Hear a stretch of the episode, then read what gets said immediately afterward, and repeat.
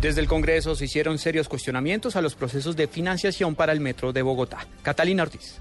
Para la representante Angélica Lozano de la Alianza Verde, el gobierno de Juan Manuel Santos debe comprometerse a que el proyecto del metro se va a realizar y no va a quedar más en estudios. Necesitamos que el presidente Santos directamente se apersone y nos aclare cuánta plata va a poner la nación y el distrito. Y eso implica un acto de mucha seriedad. Mientras tanto, el representante de Cambio Radical, Rodrigo Lara, indicó que la improvisación sigue reinando y aseguró que tanto el gobierno nacional como distrital están tratando de sacar adelante un proyecto de carácter político. Y el problema de fondo es, ¿puede la nación comprometerse a financiar un trayecto de metro que ha sido escogido más por política que por criterios técnicos? Igualmente indicó que técnicamente, según estudios nacionales, el metro por la séptima no solucionaría el tráfico ni abarcaría la densidad poblacional que se necesita. Catalina Ortiz, Blue Radio.